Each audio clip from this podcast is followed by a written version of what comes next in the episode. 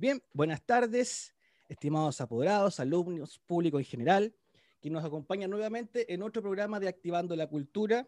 Ya estamos llegando al décimo programa de Activando la Cultura, más los 25 programas de Activando la Historia, eh, tratando de entregar cultura, historia a nuestra comunidad en general, ¿cierto? Aquí en nuestro colegio o en La Serena a nivel nacional. Esto ya ha trascendido, ¿cierto?, las fronteras regionales y eso nos ha dado mucha felicidad porque podemos nosotros también traspasar nuestros, nuestras conversaciones, nuestras actividades que realizamos desde Historia Activa. No olvidar suscribirse a nuestro canal, seguirnos en las redes sociales de nuestro colegio y hoy día el moderador, ¿cierto? Nuestro profesor Miguel Ángel Rosell, quien va a presentar a nuestro panel un increíble panel que tenemos hoy día también y un increíble invitado. Así que, Miguel Ángel. Bien, antes que todo, darle la cordial bienvenida a todos, eh, especialmente un saludo a los apoderados, a los alumnos que siguen el canal de Historia Activa y en este programa de Activando la Cultura. Hoy, hoy tenemos, eh, tengo el grato placer y tenemos la gran posibilidad de compartir eh, con una persona muy especial. y, pero antes de presentárselos, voy a presentar a nuestro panel de, del colegio. Primero tenemos a don Maximiliano Barrientos, alumno del sexto básico A, junto con su papá, don Carlos Barrientos. Bienvenidos.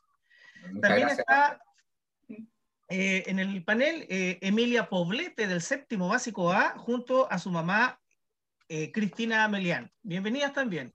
Gracias, hola.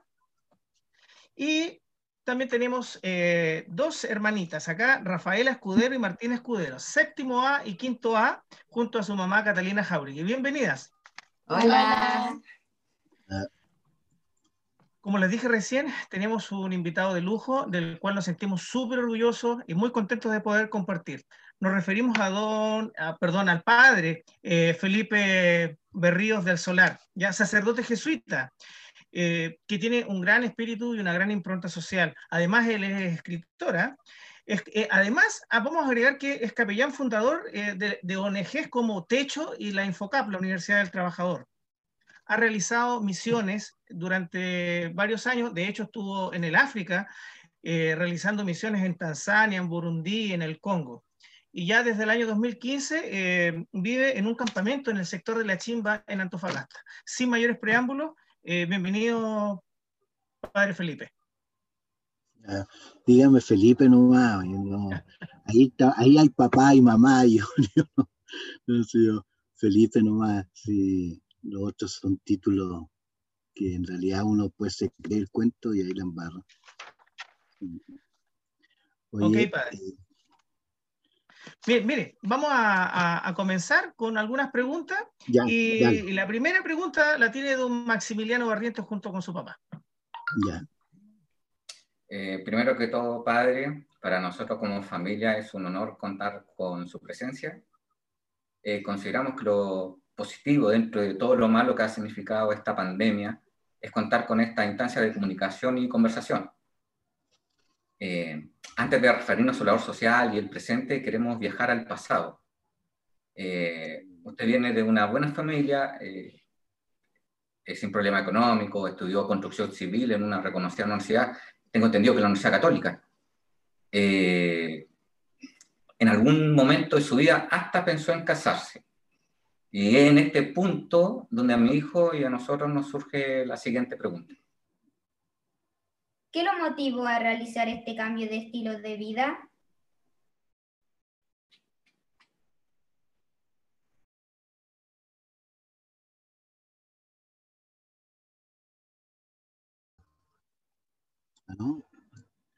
¿Pasó lo mismo a usted que a mí? Sí, ¿se escuchó la pregunta? No, o sea, te escuchaba como en jerigoncio, así como cuando era niño jugaba jerigoncio. Ah, se escuchaba que hablaba, pero no te entendía. Ya, eh, la repito entonces. Ya, porfa. Que le contaba que antes de nosotros de referirnos a su labor social y el presente, eh, lo queremos llevar o viajar al pasado. Eh, contaba también que por lo que leímos, por lo que estudiamos, usted viene de una muy buena familia, estudió en un buen colegio, estudió construcción civil en la Universidad Católica, tengo entendido, y hacía una vida relativamente normal. y en algún momento, hasta en algún momento de su vida pensó en, eh, pensó en casarse. Y acá, junto a mi hijo, nos surgió la siguiente duda o pregunta. ¿Qué lo motivó a realizar este cambio de estilo de vida? Uy, sácale la primera pregunta.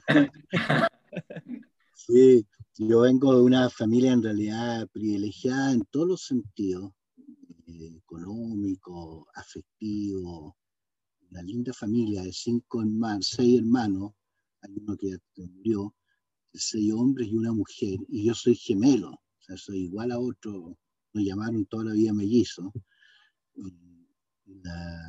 estuve en el Colegio San Ignacio del Bosque, y, efectivamente pues estuve en construcción civil en la universidad, pero, tuve tres años, pero no estudié nada porque ahí, ahí me puse a pololear. Entonces, estudié otra clase que fueron re buenas, pero no tenían nada que ver con la construcción.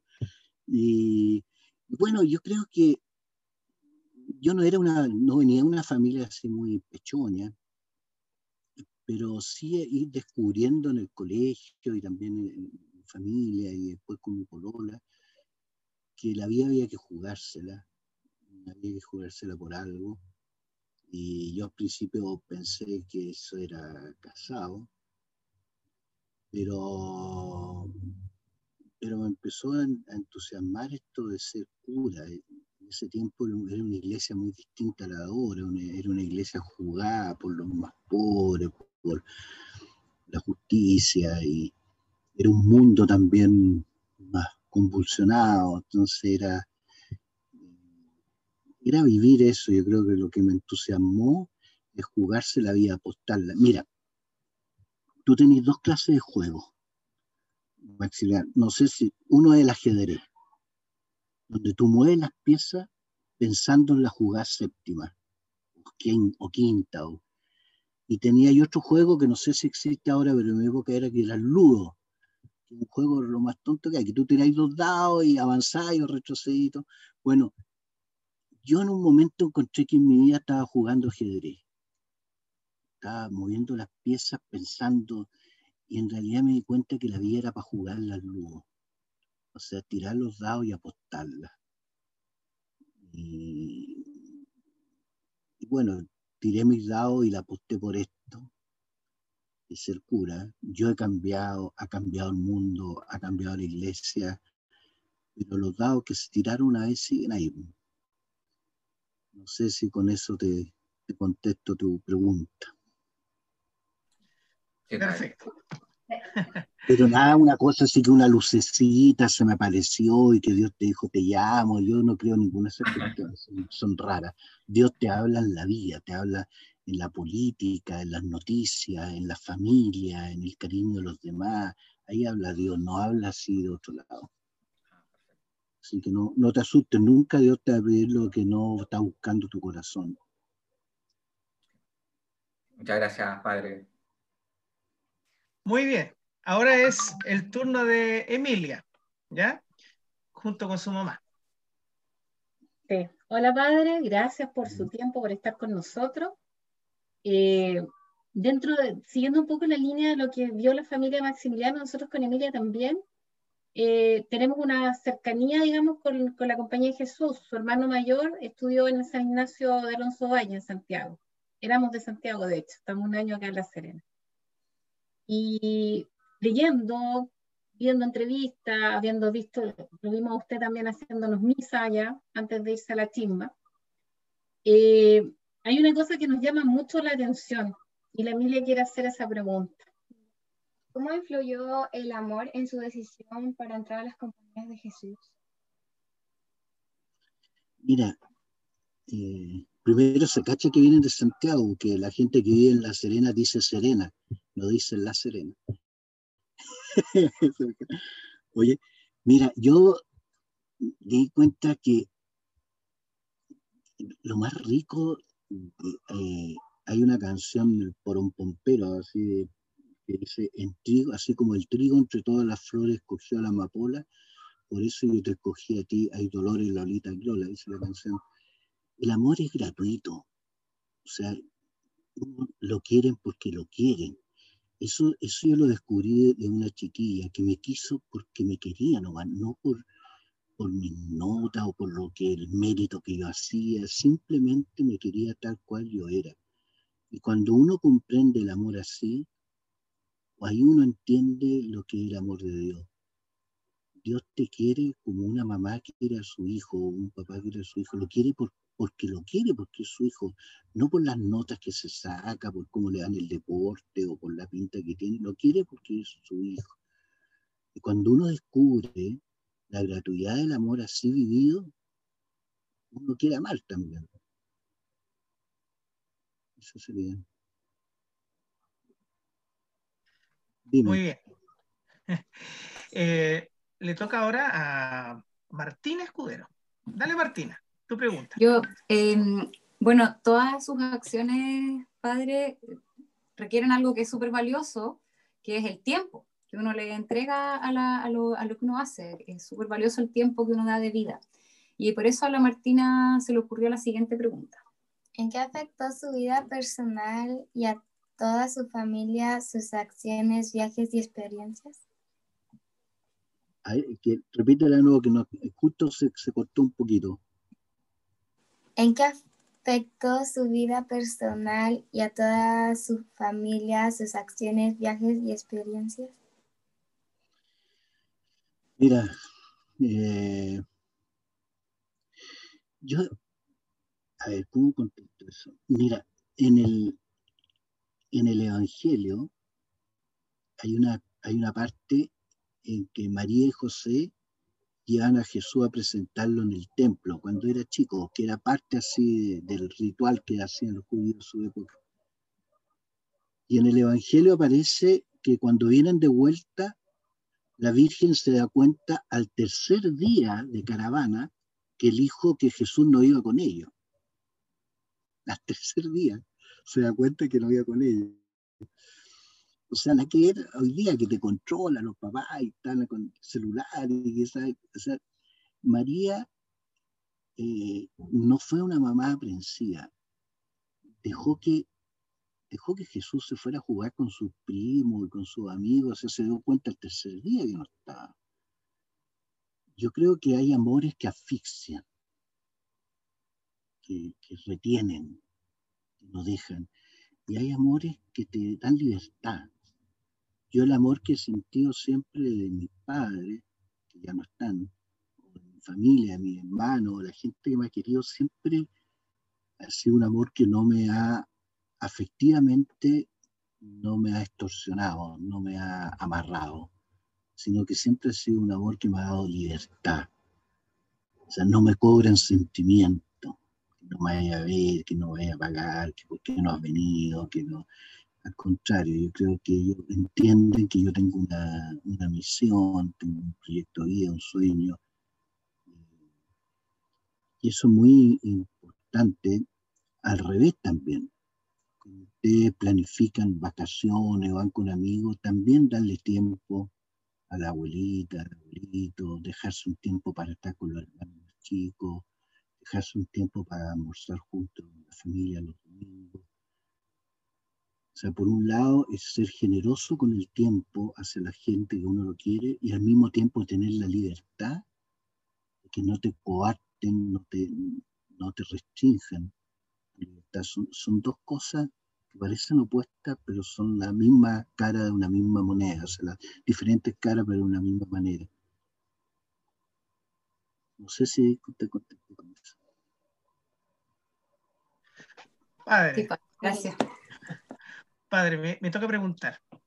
En mm. relación con su travesía por el África, ¿hay algún evento, algo particular, algo especial que haya marcado algo muy significativo en su vida durante ese tránsito y en ese proceso en el África? yo tuve tres experiencias de África. La primera fue en Tanzania, que yo tenía 28 años, me mandaron de por día, y bueno, por eso aprendí el idioma, el swahili, y, y me tocó un África sin internet, sin comunicación, sin nada. Después estuve en Burundi, un país del tamaño Uruguay, chiquitito, con mucha hambre, sin poder alimentar a la gente. Mm, tremendo. Y después me tocó el Congo, que es un país enorme, lleno de riqueza y por lo mismo lleno de guerras, guerrillas, están los niños soldados, la posibilidad de que me mataran. Son, son experiencias tan distintas las tres, ¿eh? pero te voy a contar una anécdota que yo cuando estaba en el, en, el Tanzania, más joven, eh, había un periodo de Navidad, entonces habían puesto unas imágenes que habían de Jesús, María y el pesebre, unas imágenes grandes que tenían ahí los jesuitas en la parroquia, imágenes de yeso. Y yo ya era un cabro joven, hablaba su y entonces me dijeron que me quedara cuidando el pesebre afuera, el pesebre estaba armado afuera. Y, y el pesebre, imagínate, era más o menos estaba yo cuidando el pesebre y el pesebre estaba rodeado como unos 40 niñitos y niñitas, negritos, todos mirando esto, impresionado con estas figuras que eran traídas de Italia, todas rubias, de ojos azules. Entonces ellos me empezaban a preguntar y yo les contestaba, allá no hay vaca, le decía, esta es una vaca, este es un burro, este es Jesús, este, o sea, este es José, este es María, estos son los reyes magos, todo esto explicándoselo así en un sojili más o menos. Y cuando llegué a explicarle a Jesús, que era un Jesús así, regordete, gordito, eh, rubio, de ojos azules, y todo, negrito, flaco, mirando con los ojos así. Bueno, yo no sé qué decirle que ese era el Hijo de Dios.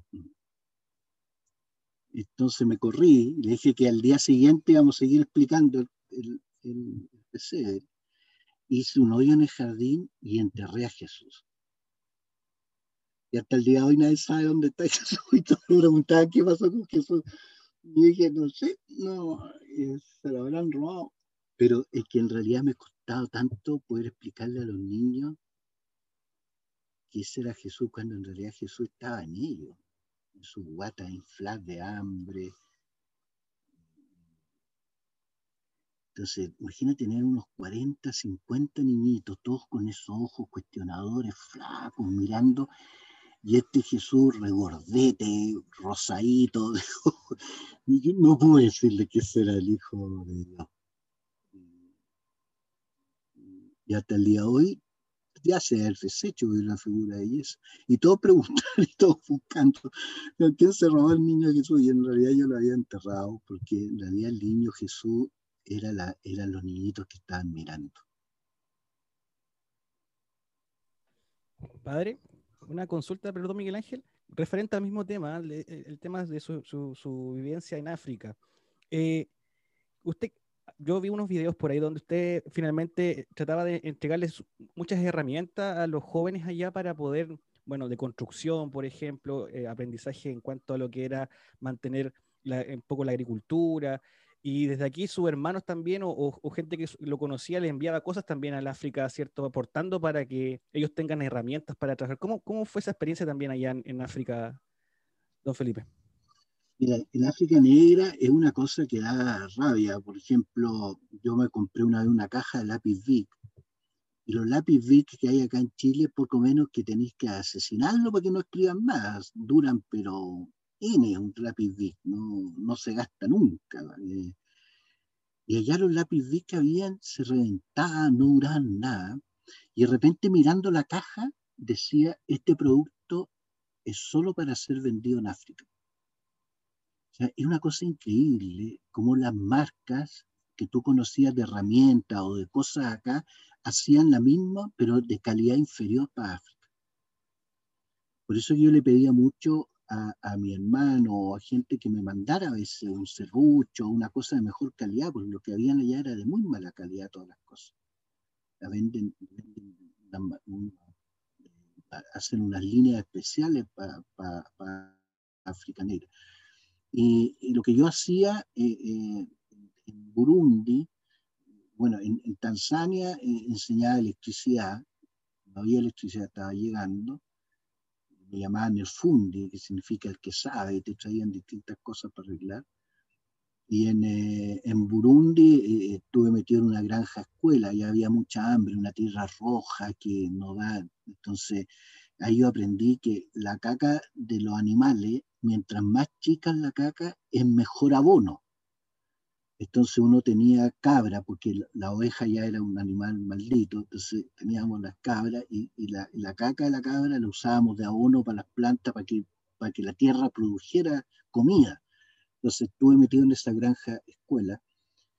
Y después en, en el Congo en los campos refugiados. En Congo había mucha madera, entonces ahí yo hice clases de, carpintería.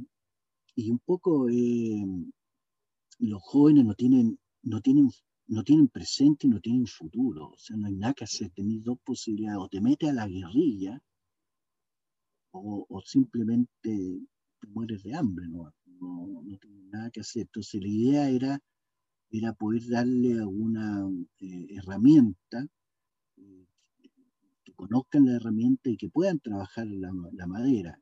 Había muchos ex niños soldados, eh, entonces aprendían a, y aprendían muy bien a hacer puertas, a hacer eh, sillas, cosas que, que, allá no hay. No hay tienda, no hay nada. Entonces, eh, terminaban trabajando muy bien y yo creo que todo ello les, les cambió la vida.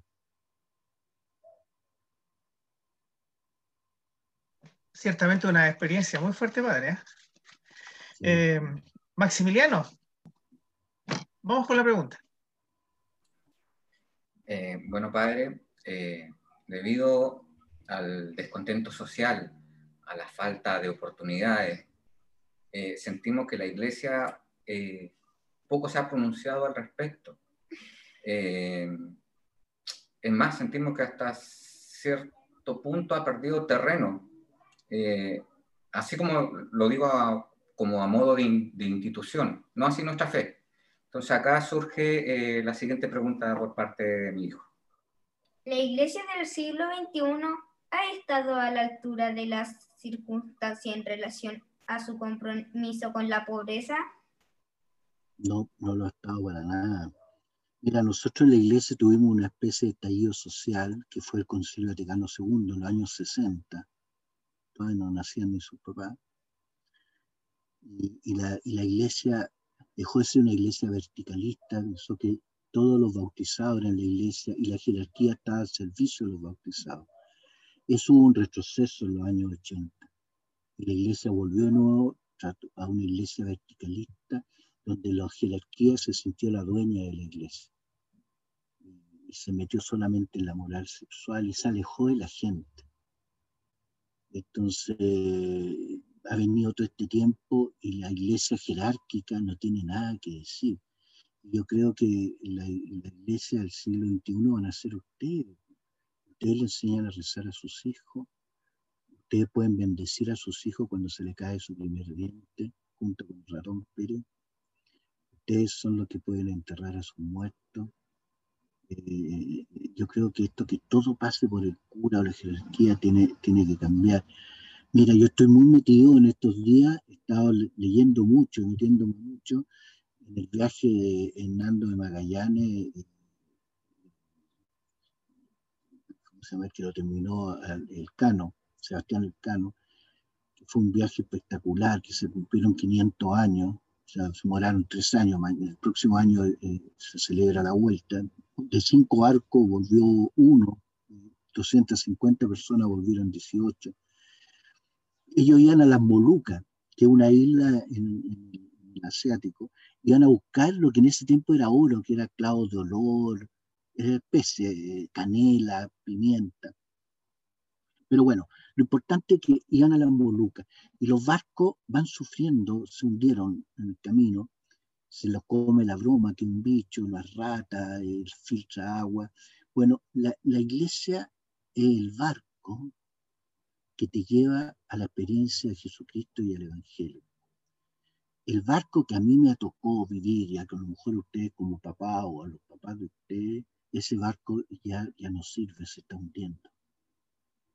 Entonces, a las nuevas generaciones les va a tocar armar otro barco, porque lo importante es llegar a las Molucas, lo importante es vivir el Evangelio. Entonces hay que sacar del barco viejo todas las cosas que sirven, las velas, las maderas, los sacan todas las cosas que sirven del barco para seguir a las Molucas.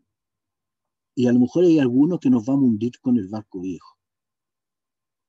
Pero usted, sus hijos, las nuevas generaciones les va a tocar armar un barco nuevo, una nueva iglesia, donde las mujeres sean parte de la jerarquía, donde los curas no nos adueñemos de la iglesia, aprendamos de las monjas de población, de comprar nuestra comida, de andar en micro, de cocinar, de estar al lado de los que sufren, que, que, que, sean las familias las que entierran a sus muertos, que sean los papás o las mamás las que representen la iglesia para sus hijos.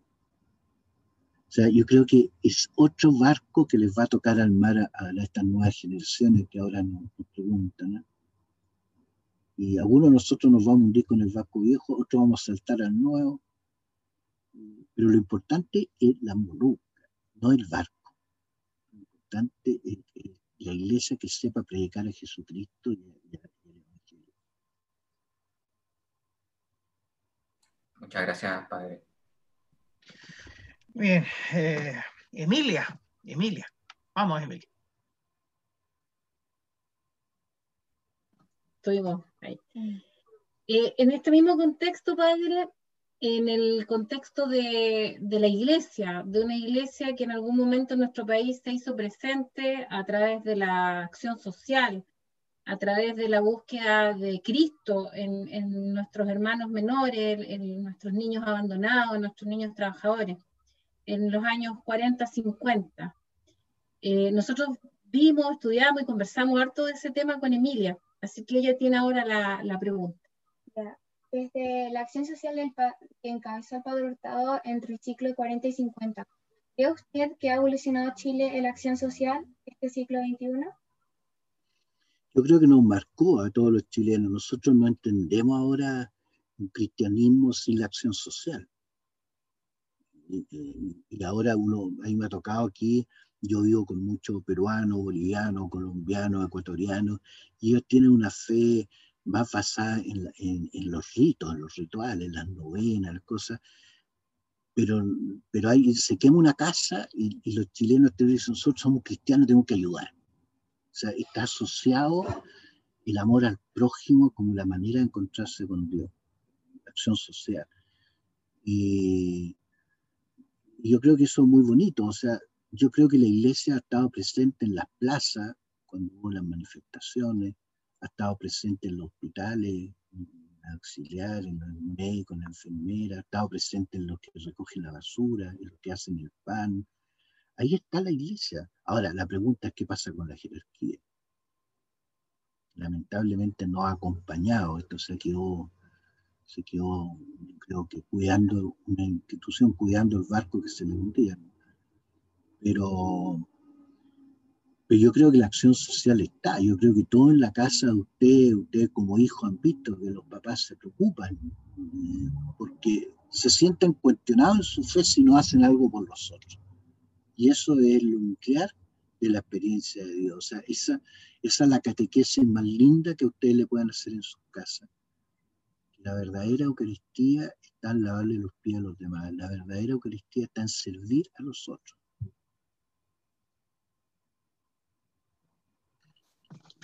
Bien. Eh, no, sí, le toca a Rafael ahora. Rafaela. Em, bueno, a raíz de todos los últimos acontecimientos en Chile y en el mundo, padre, como fue el estallido social, eh, lo que la ahora actual pandemia que tenemos. Eh, estamos conversando todo esto con, con, mis hijas y a la Rafa se le ocurrió la siguiente pregunta. Sí, eh, desde su experiencia, ¿cómo se define o manifiesta la pobreza en Chile? En realidad, en realidad, son dos preguntas. ¿Cómo se define y cómo se manifiesta en Chile? Sí. Mira, la pobreza es re difícil eh, definirla. Yo diría que es la falta de oportunidades. la, la, la, diversidad, o sea, a veces se entiende eh, eh, que todos deberíamos ser iguales. Eso sería una lata. Nosotros no tenemos ni siquiera un lado la cara igual al otro. Lo ponen en el espejo y somos todos distintos. Y, es la diversidad, la diversidad de maneras de pensar, la diversidad de maneras de ser. Y la diversidad es una riqueza que nos enriquece a todos, nos ensancha la mente. Lo que cuando se habla de igualdad, se refiere a una igualdad de oportunidades. O sea, que no esté yo marcado por el lugar donde nací o por la familia que tuve, o por, sino que eh, tengamos, que todos tengamos las mismas oportunidades de desarrollarnos y de servir. Y eso se ha ido estropeando y ha creado esa pobreza que es la falta de oportunidades en una familia. No tiene oportunidades de buenos doctores, no tiene oportunidades de buenos colegios, no tienen oportunidades de, una familia muchas veces. Y eso tenemos, y eso se debe en gran parte a una pobreza espiritual cuando hablo de una pobreza espiritual, no estoy hablando de los religiosos, sino que la gente que tiene poder en Chile, la gente que tiene plata, lee muy poco, va muy poco al teatro, escucha poca música, se expresa poco, hace poco ciencia, y eso no empobrece el espíritu. Esa pobreza de espíritu crea la pobreza física, la pobreza material. Eh, cuando yo no tengo esa riqueza espiritual, yo busco asegurarme teniendo más cosas. Yo creo ser más, depende del tamaño del auto, el tamaño de la casa que tenga. Cuando yo tengo esa riqueza espiritual, no necesito de eso y soy más propenso a compartir. En ese sentido, Chile no es un país pobre, es un país desigual en oportunidades. Nosotros vivimos en un continente rico, latinoamericano. Latinoamérica es un continente rico, tenemos de todo, pero un continente injusto. Y eso crea una pobreza de oportunidades.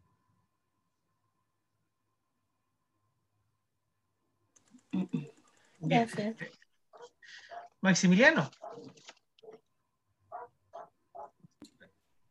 Padre, eh, producto de, de todo lo que es el estallido social, de lo que ha ocurrido a partir del 18 de octubre a la fecha, eh, ¿hay alguna encuesta eh, donde usted ha aparecido junto a grandes personajes o a personas que tienen eh, una fuerte vocación social, como el señor Benito Aranda, por ejemplo?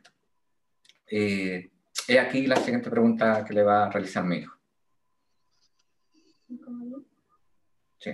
¿A ustedes les gustaría ser constituyente? Sí, me han hecho harto eso. Yo creo que son los constituyentes clave. ¿ah? Van a, para mí lo más importante de la constitución, más que lo que se escriba, es que aprendamos a dialogar los chilenos. Nos demos cuenta que nadie sobra en Chile y que todos tienen algo que aportar a esto. Ahora, en mi caso, yo soy cura católico y una iglesia que durante muchos años se ha aprovechado su poder fáctico para influir en leyes y distorsionar la libertad de los mismos eh, congresistas. Eh, por lo que yo creo que lo mínimo de pudor eh, es mantenerme al margen, lugar desde afuera, pero yo creo que este es el tiempo de los laicos Dios habla en usted, en los papás, en las mamás, en usted, en los alumnos, los hijos. Yo creo que, es tiempo que, que cura y nos, corramos a un lado y sepamos no hablar tanto y escuchar más. Ah, gracias, Cristina, con la Emilia. Sí, bueno, eh, escuchándolo, viéndolo, eh, siguiendo toda esta trayectoria de cómo ha sido este proceso, como habló Cata en un momento de la pandemia, también del estallido social, eh, donde quedaron al descubierto, como bien dijo el padre, el protagonismo como de todos los chilenos, de todos nosotros, también hay un tema que, que a nosotros nos inquieta con Emilia, eh, y como familia en realidad, de cómo podemos llegar a cierto lado para poder colaborar en eso. Y ahí va la pregunta, Nelly.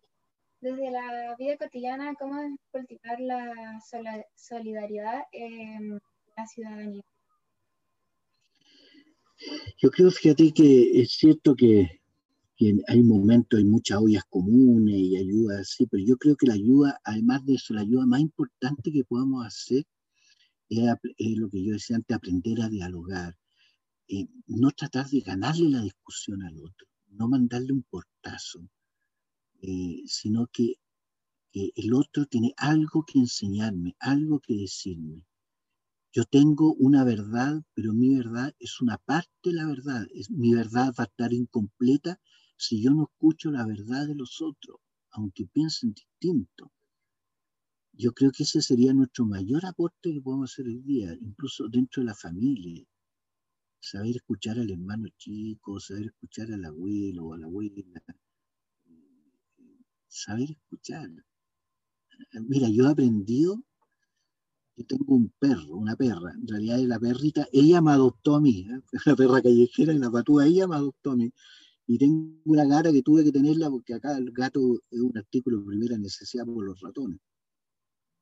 Y he aprendido, fíjate, eh, de ellos a, escucharlo, aunque no hablan, pero, pero increíble como me he comunicado sé lo que necesitan, lo que les pasa. Digo, si soy capaz de hacer eso con un gato y con una perra, ¿cómo no voy a ser capaz de hacer eso con los demás? Yo creo que eso nos falta en Chile. Hay, mucha agresividad. Nos tratamos de mentirosos. Eh, si alguien piensa distinto, lo, pelamos, lo destrozamos. es una tontera. O sea, tenemos que cambiar el lenguaje y ver que el otro no, tratar de ganarle al otro con una buena frase de la discusión y dejarlo callado, porque nadie gana con eso, sino que tratar de ver qué es lo que el otro me quiere decir desde su verdad. Yo creo que ese sería un aporte maravilloso si lo podemos hacer dentro de la familia y hacia afuera. Martina. Eh, la Rafa. Ah, la Rafa, perdón. Rafaela. Ya, eh, ¿cómo cree que va a ser Chile cuando yo sea grande, cuando ella sea grande, cuando los niños sean ya adultos en el futuro?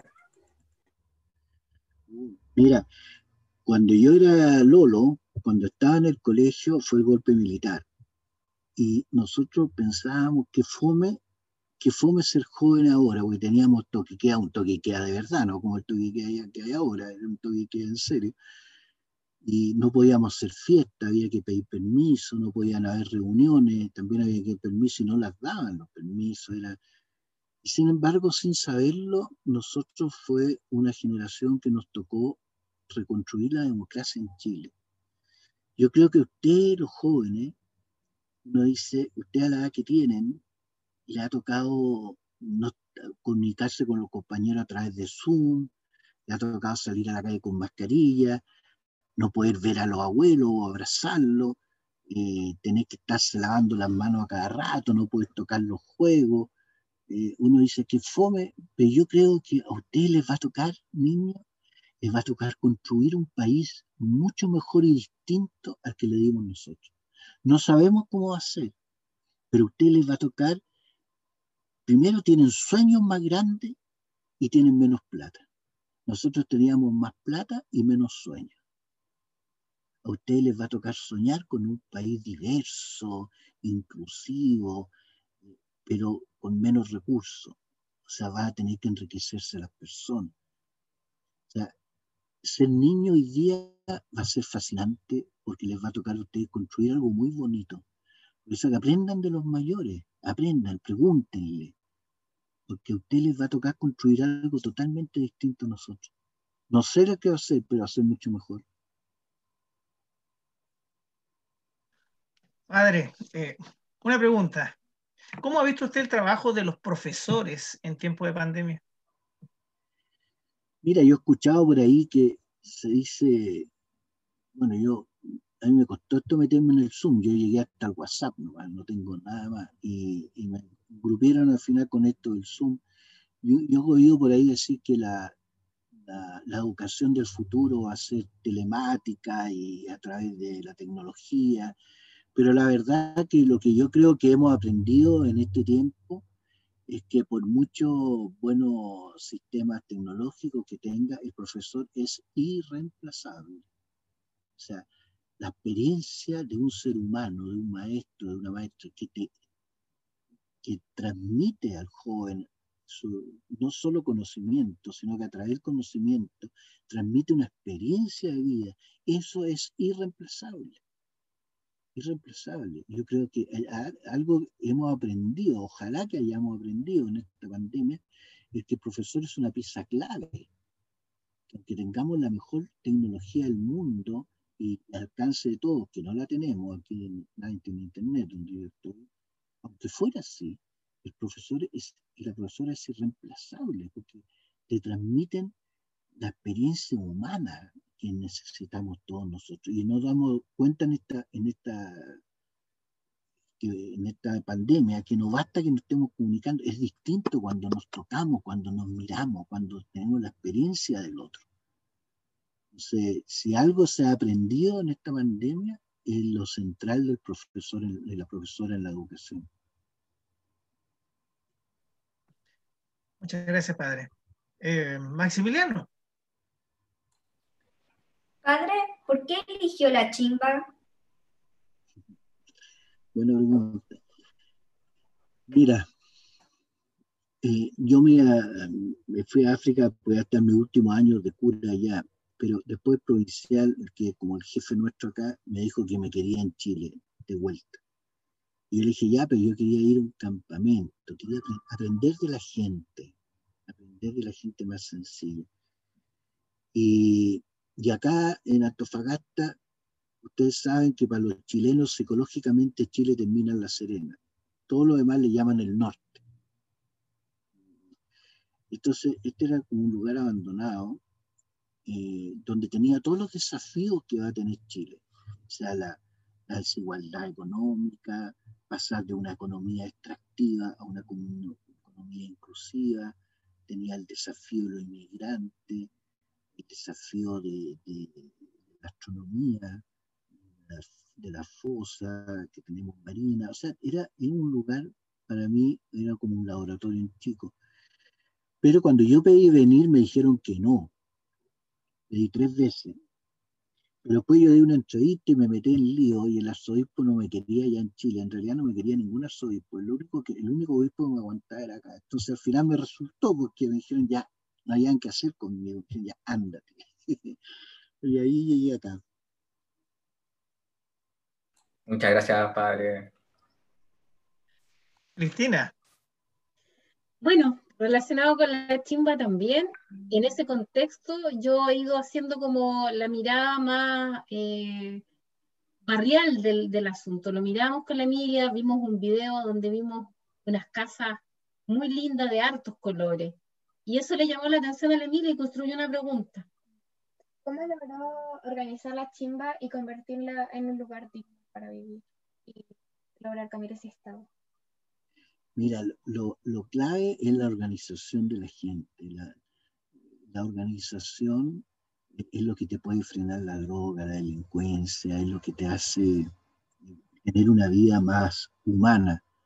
Y, resulta que en los campamentos hoy día está muy mezclada la gente, hay que todo, no todo, no toda la gente que está ahí es gente que vive en la pobreza y que quiere salir adelante. Entonces la idea era hacer un barrio donde la gente aprendiera, aprendiéramos todo a vivir en comunidad. Eh, porque cuando tú no tienes plata, hay otras cosas que reemplazan la plata, que son cuando tú los vecinos, tú le puedes pedir azúcar a uno, le puedes pedir a otro que te cuide la guagua. Entonces, ¿cómo crear eso? Entonces ahí se nos ocurrió hacer este barrio ordenadito que tuviste, las casitas pintadas, bueno, ahora está un poco más desordenado, pero donde los niños pueden salir a la calle, o sea, transformar el campamento en un barrio. Niños puedan jugar en la calle, donde pueda haber una biblioteca, donde eh, hayan flores, eh, donde la gente se preocupe de limpiar, eh, porque la convivencia es muy importante. O sea, tú no terminas en la piel, tú continúas en los demás. Entonces, si tú, tienes, tú vives en un barrio que, que te un barrio humano, que te acoge, mejora tu calidad de vida, eres más feliz. De hecho, la gente cuando llegó al principio no se veían niños, y ahora está lleno de niños, o sea, había muchos niños, pero la gente lo encerraba en sus casas, con miedo que salieran afuera. Y ahora no tienen miedo que los niños salgan afuera a jugar, porque, porque hay un entorno protegido por un, por un barrio. Perfecto. Martina, ahora sí, ¿no? Em, sí, padre, a mí me quedó una duda porque me interesó mucho su anécdota, su anécdota o experiencia de, África y quería saber si usted cuáles son sus, experiencias. ¿Cuáles eran sus expectativas? Eso es lo que quiere saber la madre. ¿Cuáles eran sus expectativas antes de llegar a África y si se cumplieron? Ella quería saber cómo, qué, pensaba usted antes de llegar a África y si se cumplieron esas expectativas. Oh, sí, mucho. Mira, nosotros no sabemos nada de África, nada, no se nos enseña nada, somos, re ignorantes con respecto a África. Lo único que nos salva es que los africanos también son re ignorantes de, Sudamérica. América Cusini, se decía en su Yo, yo tenía que decirle que la tribu mía quedaba al lado de la tribu Maradona, y ahí me abrazaban y todo, que a Maradona lo cachaban en todos lados. Pero de América no saben nada. Ahora, cuando uno habla de África, uno se imagina lo que ve en las películas, Tarzán y todo eso, pero África son 55 países, más de mil millones de habitantes, comparado con Latinoamérica. Eh, y, son primero el África de arriba, que eh, el mapa, si uno ve la parte más eh, América del Norte, que, o sea, África del Norte, que es toda la parte más árabe sobre el desierto Sahara, que otra cultura, otra, después está Sudáfrica, que también es otro total, después la costa. Yo, a mí me tocó estar en el África interior, lo que se llama África Negra, que en realidad cuesta eh, yo tenía la expectativa que uno tiene más o menos lo que ha visto en las películas y todo, pero llegas allá y te das cuenta que es como retroceder a lo que podría haber sido la Edad Media. Eh, ponte tú, el lugar donde yo estaba en el Congo no, no había baño, no hay baño.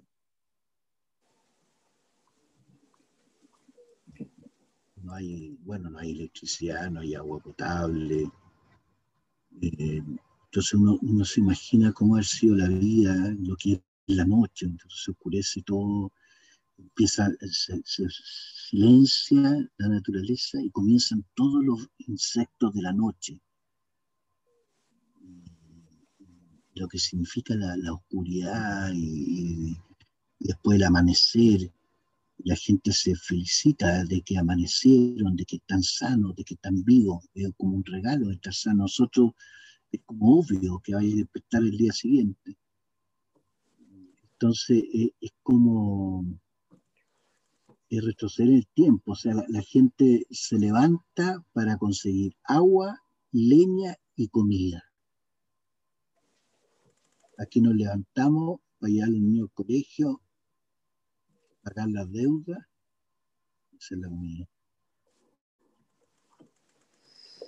cuesta compararlo porque son, ponte tú, no hay basura, no hay nada de basura, nada. No hay basurero, no hay, no hay basura, porque no hay consumo. No hay nada. Yo, por eso cuando uno llega, yo todavía tengo, parezco síndrome de Diógenes, porque guardo todos los frascos, los tarros y todo, porque son re valiosos. Pero aquí, aquí se vota, aquí hay una sociedad que vota para poder producir más. Y, por eso producimos mucha basura y producimos gente que la consideramos basura. Pero allá no hay basura porque no hay consumo.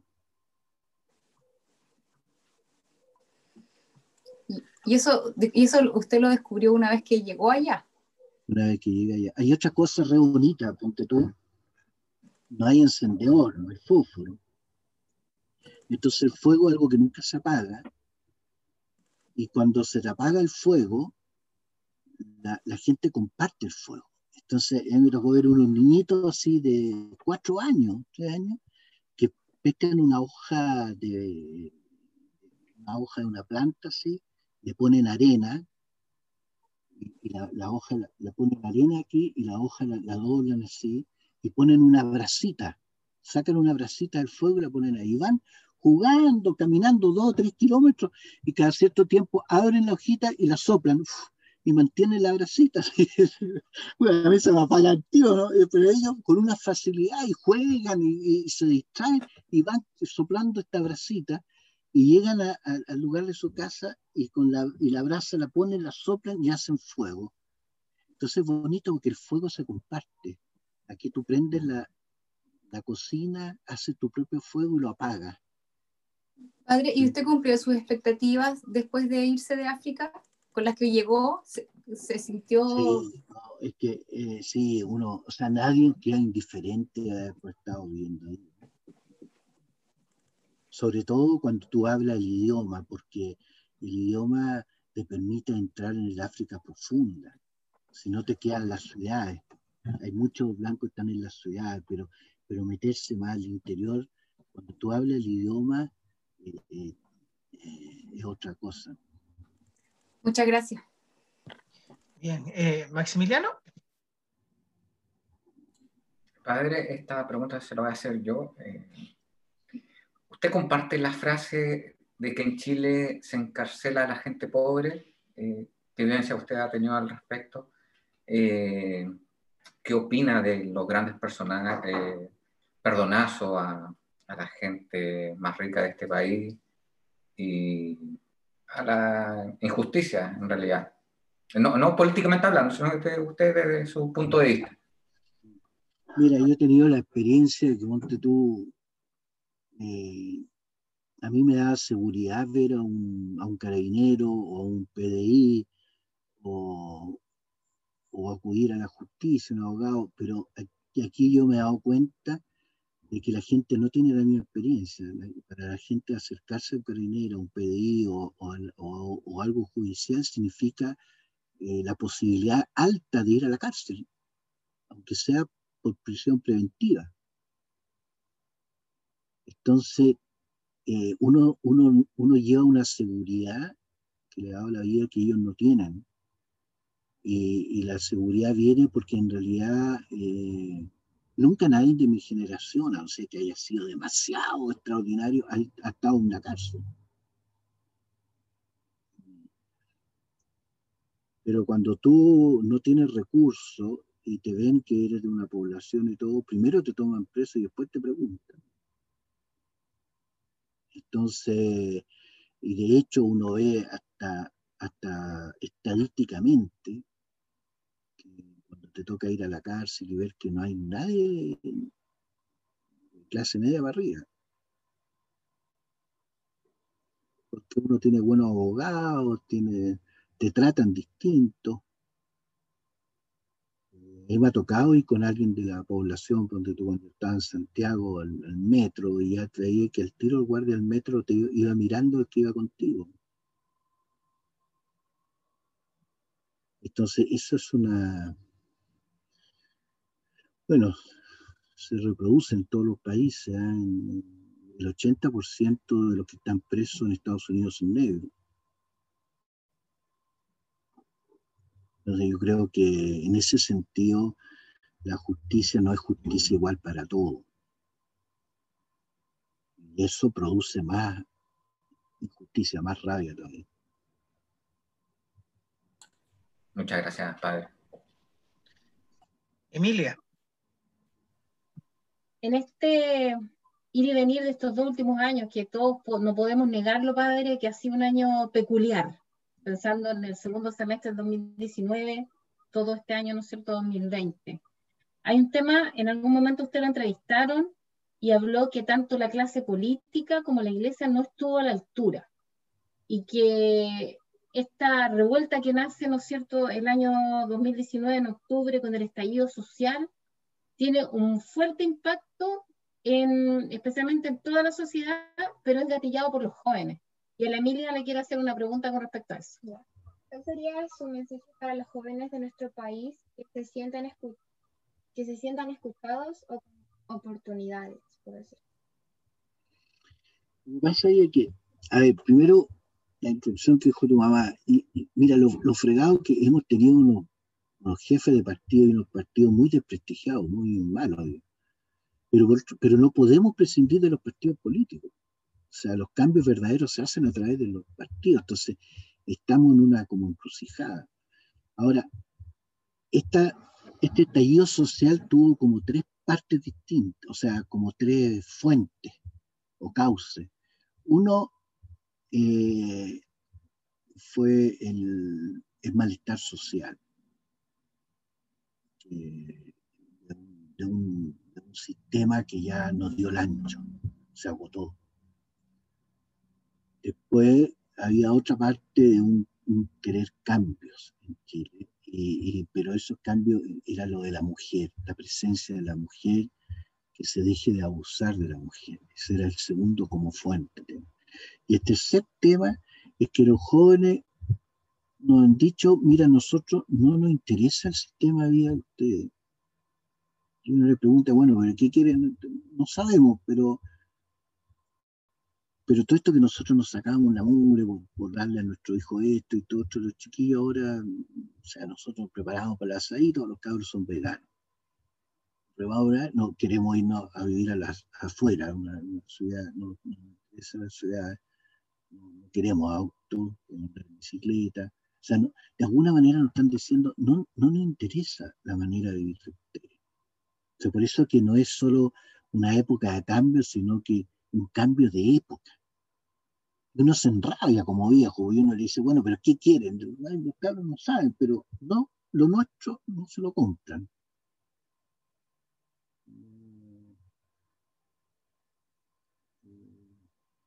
a nosotros nos cuesta, los vemos regalones que usan la tecnología, pero, pero, pero tienen otra concepción del mundo a nosotros con nuestros ojos nos cuesta ver. Pero ciertamente el estallido tuvo esas tres cosas, un modelo que se agotó, lo social, lo de la mujer y lo de la juventud. Sebastián. Sí, padre, eh, ¿qué cosas no deberían faltar en esta nueva constitución, por ejemplo? ¿Qué cosas deberían ser intocables o por lo menos que, que estén presentes en esta constitución y que no sean de discusión tan polarizada políticamente, por ejemplo? Bueno, hay montones de cosas que se hablan y que son la, la- independencia del, del Banco Central, que habría que agregarle la independencia también de- del impuesto interno, eh, lo del derecho al agua. eh, pero yo creo que, míralo, eh, un país más sustentable, eh, el derecho a la educación, a la salud como cosas garantizadas. Pero yo- yo, te digo, mira, nosotros podemos tener a lo mejor una constitución que a lo mejor no va a ser tan distinta como la de ahora, ¿eh? puede tener alguna, pero lo más importante de una constitución, tan importante como lo que se escribe, los derechos, es cómo se hace. O sea, si los chilenos no estamos dispuestos a dialogar, ahí cuando comenzamos a dialogar comienza la nueva constitución. Eso es tan importante que lo que aprendimos con sangre en Chile, en Chile no sobra nadie. No podemos excluir a nadie. Tenemos que transar y llegar a una, cuestión que todos se sientan que ganaron y todos sientan que se dieron. Esa, esa para mí es la mejor constitución. Perfecto, padre. Bien, vamos llegando al final de nuestro capítulo, nuestro programa, para no quitarle más tiempo, padre, pero sin antes, ojalá nos pueda entregar un mensaje para nuestra comunidad inglesiana, para la comunidad en La Serena, bueno, para Chile en general, los que vean este programa, los que estén viendo este programa de Activando la Cultura, eh, un mensaje de amor, un mensaje de paz, de unión, de diálogo para nuestra comunidad, padre, por favor. Mira, yo decía el otro día, me acordaba de una anécdota, que a lo mejor la han oído antes, que a mí me llamó mucho la atención. Nosotros tuvimos un superior general de los jesuitas en los años 80, que fue muy importante, se llamaba Pedro Arrupe. Y él cuenta que una vez va de visita a una favela, que es como equivalente a los campamentos nuestros en Brasil, mucha pobreza. Y él tenía después una reunión con los millonarios de Brasil. Bueno, tanto es así que le mandaron un, un helicóptero a buscarlo a la favela. Y él estuvo visitando toda la, miseria y la gente. Y cuando se iba ahí, un poblador le dijo, eh, padre, quiero invitarlo a mi casa, quiero hacerle un regalo. Fue a una choza de cartón, lata, piso de tierra. Lo hizo entrar y sentarse en un cajón mirando un, género que hacía cortina. Entonces se quedaron ahí en silencio y, y a Rupe nervioso le dijo, sabe que me tengo que ir. Me están esperando, y había llegado el helicóptero. Y el, el poblador dijo, espérese un rato más, un rato más. Y siguieron otro rato más. Y a Rubén le dice, oiga, pero estoy apurado. Y estoy... Le dice, espérese un ratito. Y de repente el poblador le dice, ya, ahora. Y corre el género que hacía de cortina. Y se estaba poniendo el sol. Se quedaron en silencio viendo la puerta del sol. Y cuando terminó ponerse el sol, el poblador le dijo, ¿sabe que esto es lo único que yo quiero y quería regalárselo que es la puerta del sol? Entonces Rupe decía, pero ¿cómo? Después tenía reuniones con la gente que eran dueños de barcos, helicópteros, aviones, empresas, pero no eran dueños de una puesta de sol. Este hombre era dueño de una puesta de sol. Yo creo que nosotros los chilenos descubrimos la pandemia que éramos millonarios sin saberlo. Podíamos dar la mano, podíamos besar, podíamos abrazar a alguien sin miedo, podíamos ir a ver a los abuelos, podíamos invitar a alguien a tomarse una cerveza a la casa, podíamos estornudar tranquilo. Éramos millonarios y no sabíamos. Yo creo que sería bueno como recordar que somos, qué cosas son las que nos hacen millonarios en la vida, que no son el tamaño del televisor, ni el auto, ni el sino que saber apreciar una puesta de sol, saber apreciar lo que significa la compañía del otro, lo que significa la vida.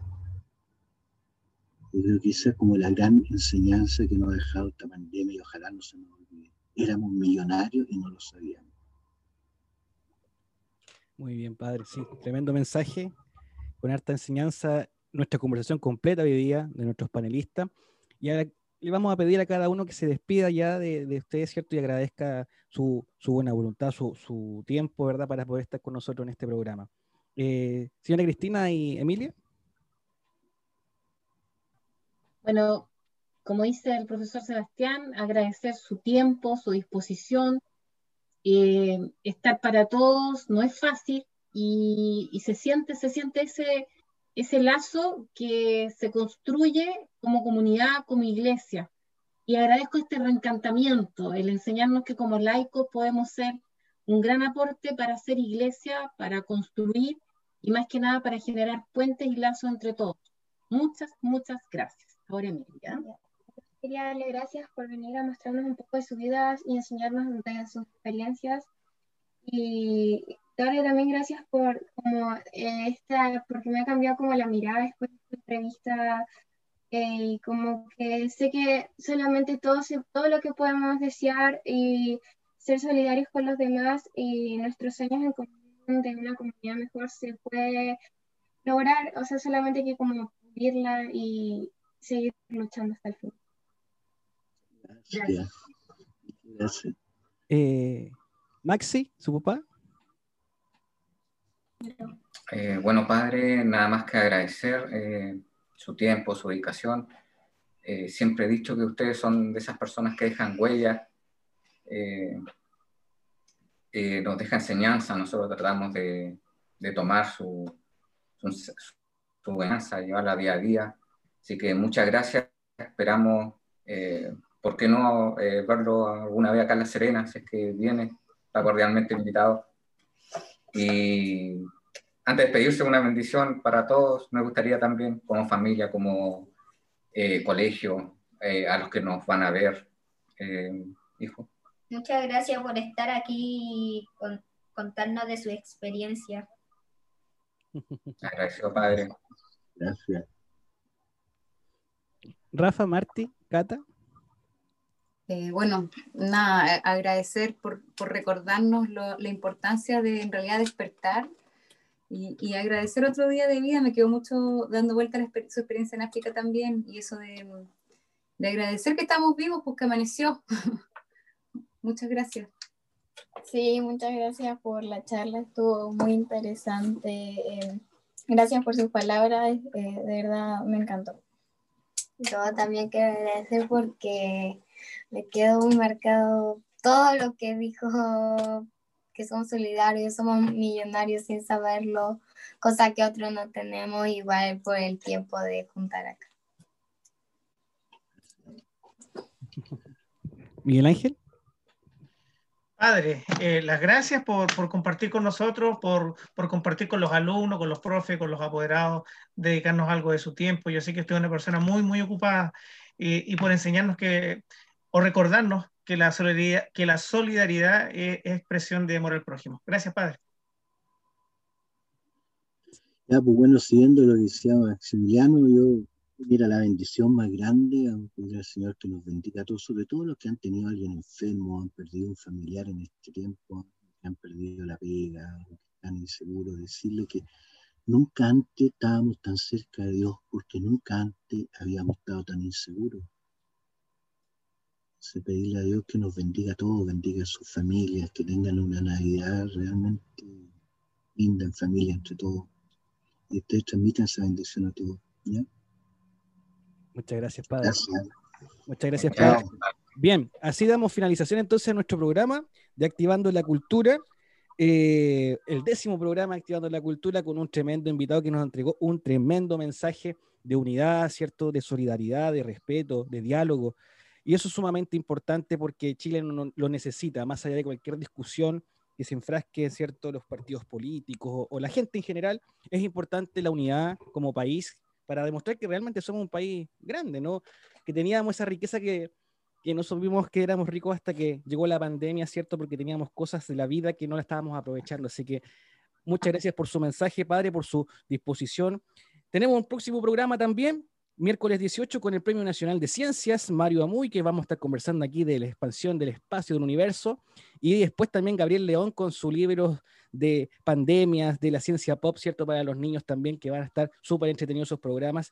Y que ya vamos a ir finalizando ya estas 40 programas desde mayo aproximadamente, aportando un poco a la cultura de nuestra región, a la cultura de nuestro colegio, Inglés Católico de La Serena, y con grandes invitados. Así que saludar a las familias que nos acompañaron acá en el chat de nuestro YouTube, ¿cierto? De nuestro programa eh, que siempre nos han acompañado día miércoles, día sábado, suscribirse a nuestro canal y estar atento al próximo libro que ya se viene, ya está a punto, punto de libros de profesores en tiempos de pandemia. Así que muchas gracias. Padre, nos despedimos, nos despedimos en un momento más nosotros, nos despedimos ahora solamente para nuestro programa. Así que hasta pronto. Chao. Chao a todos y muchas gracias. Felicitaciones. Chao. No, gracias. Chao, chao.